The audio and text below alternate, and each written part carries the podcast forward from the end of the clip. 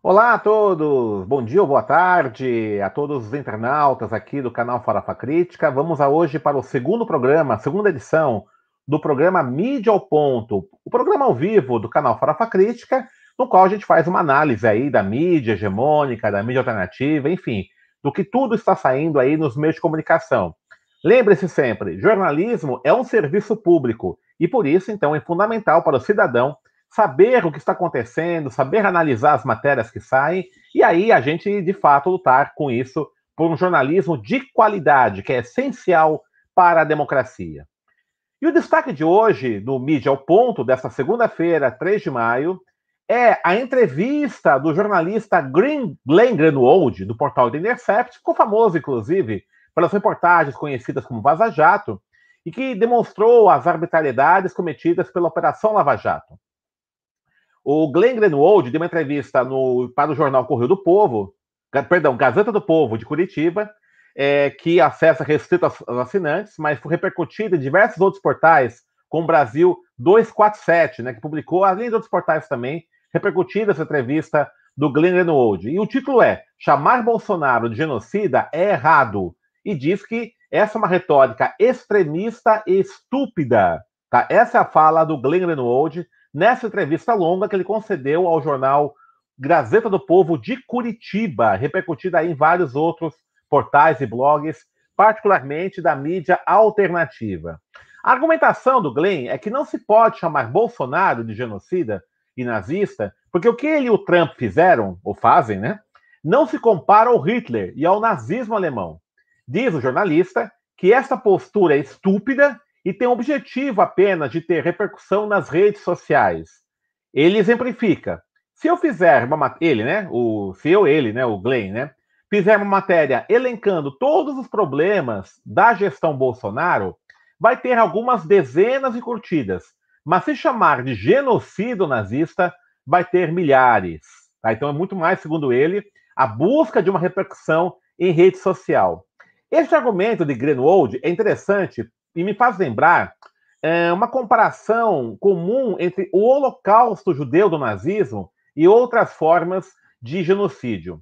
O pensador estadunidense Noam Chomsky fala em seu livro Manufacturing Consent, o consenso manufaturado, que no Brasil saiu com um título muito estranho, chamado A Manipulação do Público, mas o título original é o Consenso Manufaturado, até tem um vídeo bem interessante na internet, é uma pesquisa muito grande que ele fez junto com o colega dele, o Edward Harris. É, e é, nesse livro ele fala o seguinte, né, uma análise que ele faz da mídia americana, que existem vítimas merecedoras e vítimas não merecedoras da indignação da opinião pública, tá? É, e na própria experiência do nazismo alemão, fala-se muito do extermínio da população judaica, mas pouco se fala, por exemplo, de outra etnia perseguida pelos nazistas, os ciganos, Sequer se sabe quantos foram assassinados nos campos de concentração.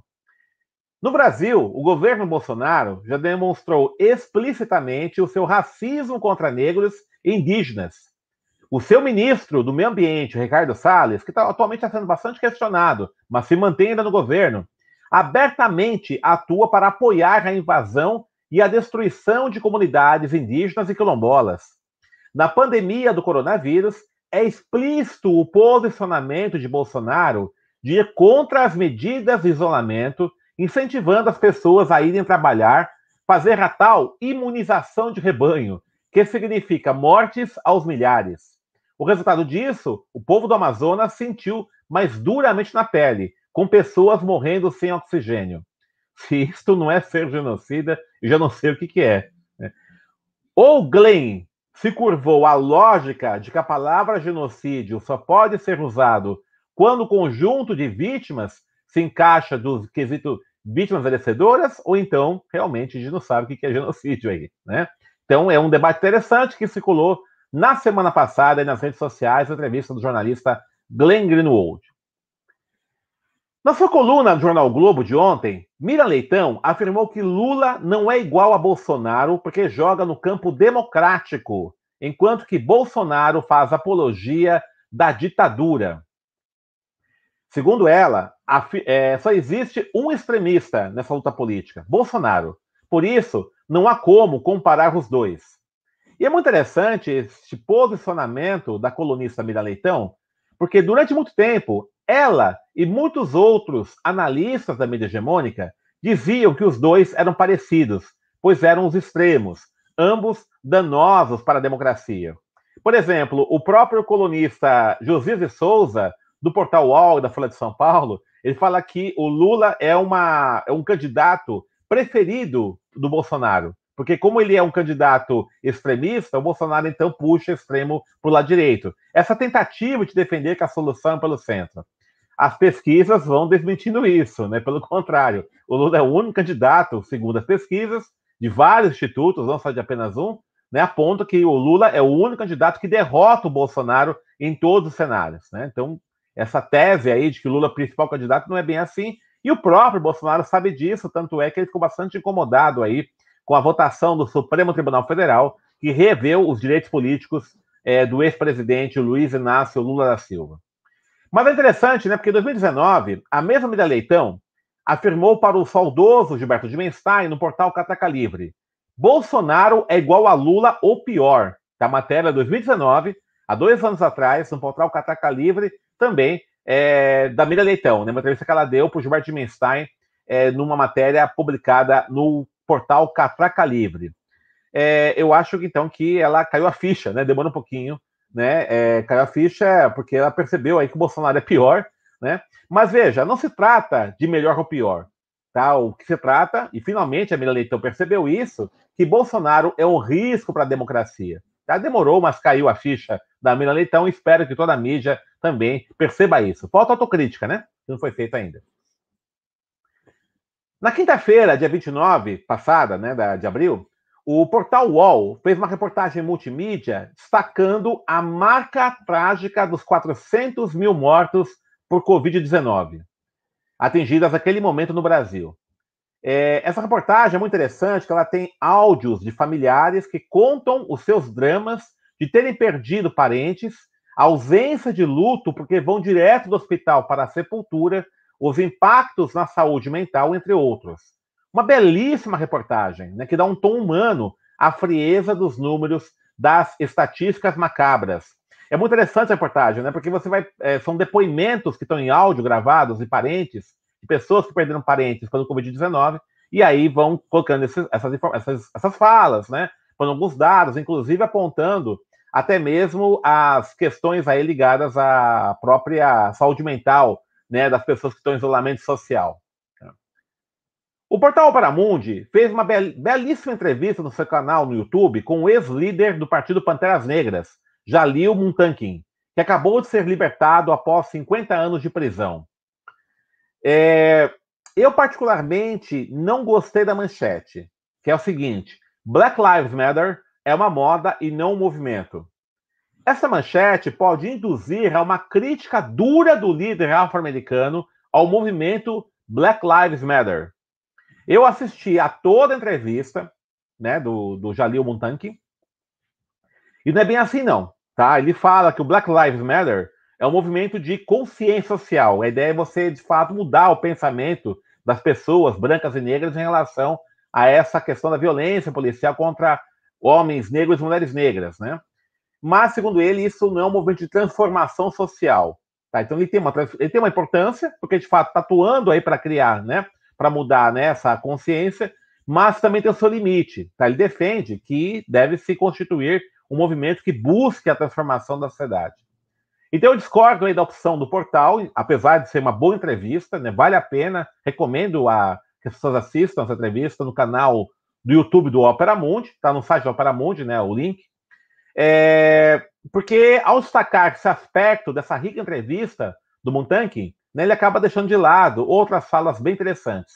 Inclusive, né, o fato que é, ele ficou 50 anos preso, né? Ele foi preso com 19 anos e saiu só com 69 anos, né? E toda a luta que ele teve, vários momentos, para conseguir a progressão de pena que foi é, infrutífera, né? Demorou bastante para ele conseguir aí a liberdade condicional. Então é, é, é bem interessante, muitas coisas legais, vale a pena, não sei qual a razão, né, que é, o Opera Mundi destacou então essa fala dele como manchete, E é muito interessante que nesse negócio de rede social acaba circulando essa informação como se a tônica da entrevista dele fosse a crítica ao Black Lives Matter. Enfim, tá aí a dica, né? E essa crítica que eu faço aqui, a opção pela manchete. A mídia hegemônica deu pouquíssimo destaque aos conflitos na Colômbia, onde a população foi às ruas contra o pacote de medidas do governo Ivan Duque, que aumentava os impostos dos trabalhadores e trazia outros prejuízos para a população. O governo reprimiu brutalmente as manifestações, dezenas de mortos e, no fim, acabou recuando.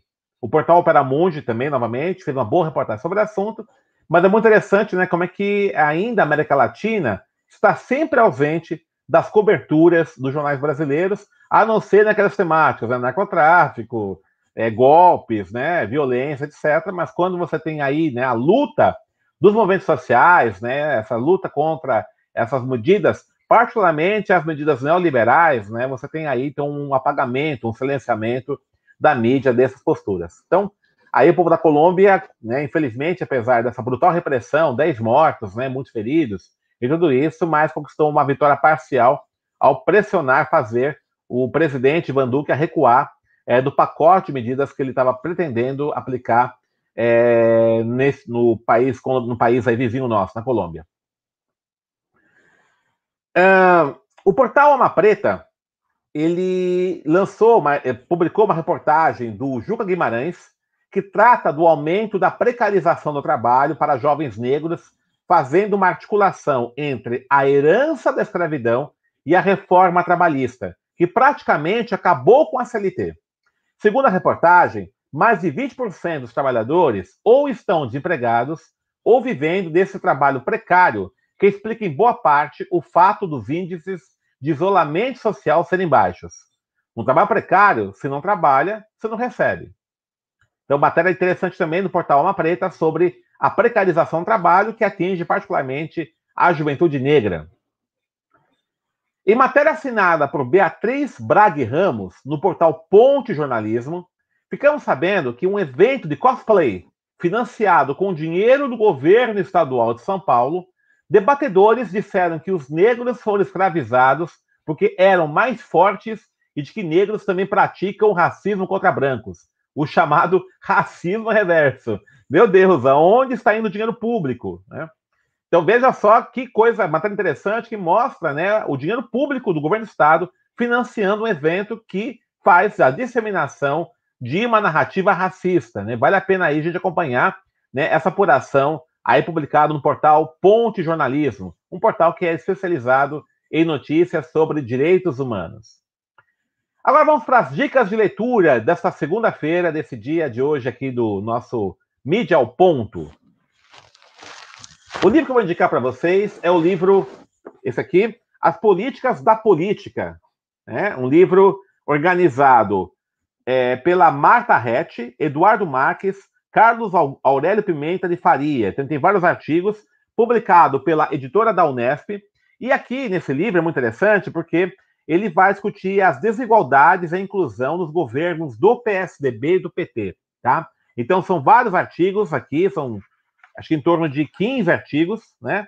É, organizados, perdão, é, 16 artigos, estão organizados aqui pela Marta Rett e faz uma análise é, sobre as políticas de inclusão, as desigualdades, o enfrentamento às desigualdades sociais nos governos do PSDB, de Fernando Henrique Cardoso, e da, do ciclo petista com Lula e Dilma. Então vale a pena né, ler, fazer essa leitura aqui de especialistas em políticas públicas. Tá? É, a desigualdade social é um fenômeno é, que se tem, tem, tem, tem se intensificado no Brasil nos últimos tempos. Esse debate, com certeza, ele vai estar presente nas eleições do ano que vem, e aí, né, uma dica legal para a gente poder ter elementos aí conceituais, teóricos, de pesquisa para se posicionar em relação a isso. Tá? Então, as políticas da política da Marta Arrete é a minha dica de leitura para esta segunda-feira. Agora, a dica cultural. Nossa dica cultural da semana é o Festival Afro-Indígena, que ocorrerá de 6 a 8 de maio próximo pelo canal do YouTube, Facebook e Instagram. Né? Em formato de documentário musical, para além de apresentações musicais, a produção é entrelaçada com entrevistas dos artistas convidados, em que falam sobre suas trajetórias musicais, reflexões sobre a arte e as culturas negra e indígena, assim como suas vivências em meio ao isolamento social ocasionado pela pandemia. A produção foi idealizada pelos músicos e produtores culturais Fabrício Mascate e Fio Lima, com fomento pelo edital Expresso Lab e do programa de ação cultural, o PROAC, do governo estadual. Então, a dica aí, Festival Afro-Indígena, para gente, para quem quiser curtir aí, a partir do dia 6, é, dia 6 é na quinta-feira, 6 a 8 de maio, para curtir, então, esse evento. Tá? tá aí a dica, Festival Afro-Indígena, Face, YouTube e também Instagram. Bom, estamos encerrando aqui então o nosso Mídia ao Ponto desta segunda-feira, 3 de maio de 2021, no qual a gente abordou aí né, várias, matérias, a mídia, uma análise crítica e também algumas dicas de leitura e de cultura. Não se esqueça, quinta-feira, a partir das 13 horas, o Farofa Crítica Entrevista, onde convidados, artistas, arteiros, intelectuais, ativistas vão comentar sobre temas contemporâneos. Então acesse também, né? Assistam também o Farofa Crítica da próxima quinta-feira. E na próxima segunda-feira a gente retorna com mais mídia ao ponto. Um abraço e até lá.